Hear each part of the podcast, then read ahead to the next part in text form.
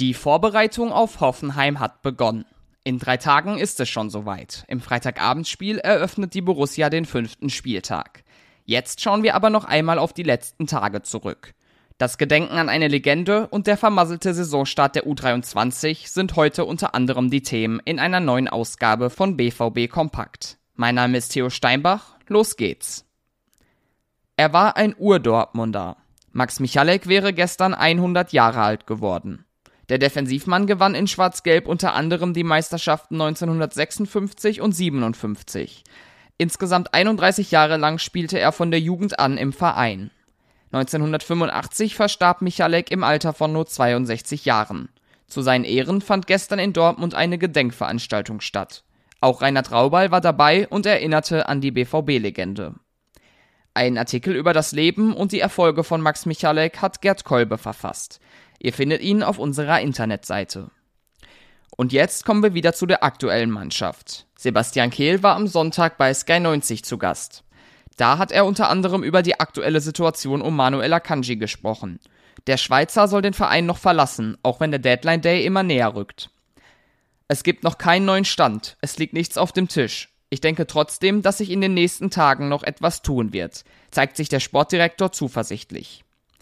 Und auch über Sebastian Aller gab es Neuigkeiten. Es geht ihm sehr gut, er ist in seinen Zyklen vorangeschritten. Er ist sehr positiv, auch seine ganze Familie. Das zeigt, welche Persönlichkeit er ist. Das hat Kehl gesagt. Wie lange der Evora noch ausfallen wird, dazu konnte er sich aber nicht äußern.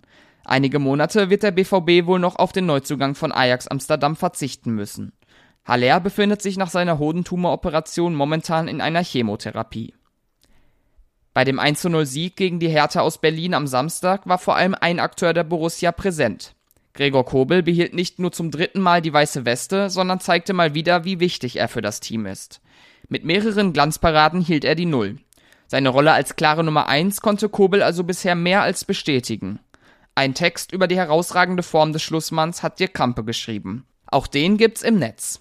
Genauso wie eine Analyse von Cedric Gebhardt zu der Niederlage der U23 gegen die zweite Mannschaft des SC Freiburg.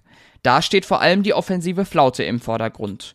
Nach sechs Spieltagen war es schon das dritte Saisonspiel ohne Tor.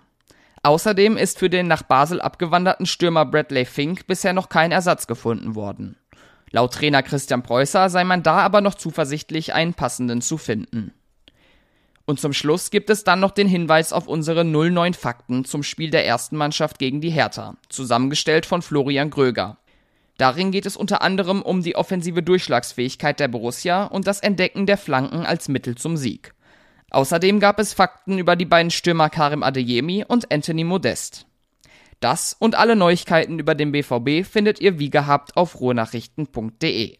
Da empfehle ich euch das Plus-Abo, um alles mitzubekommen. Und für die aktuellsten Nachrichten könnt ihr auch gerne auf Twitter und Instagram vorbeischauen. Ihr findet uns da unter rnbvb.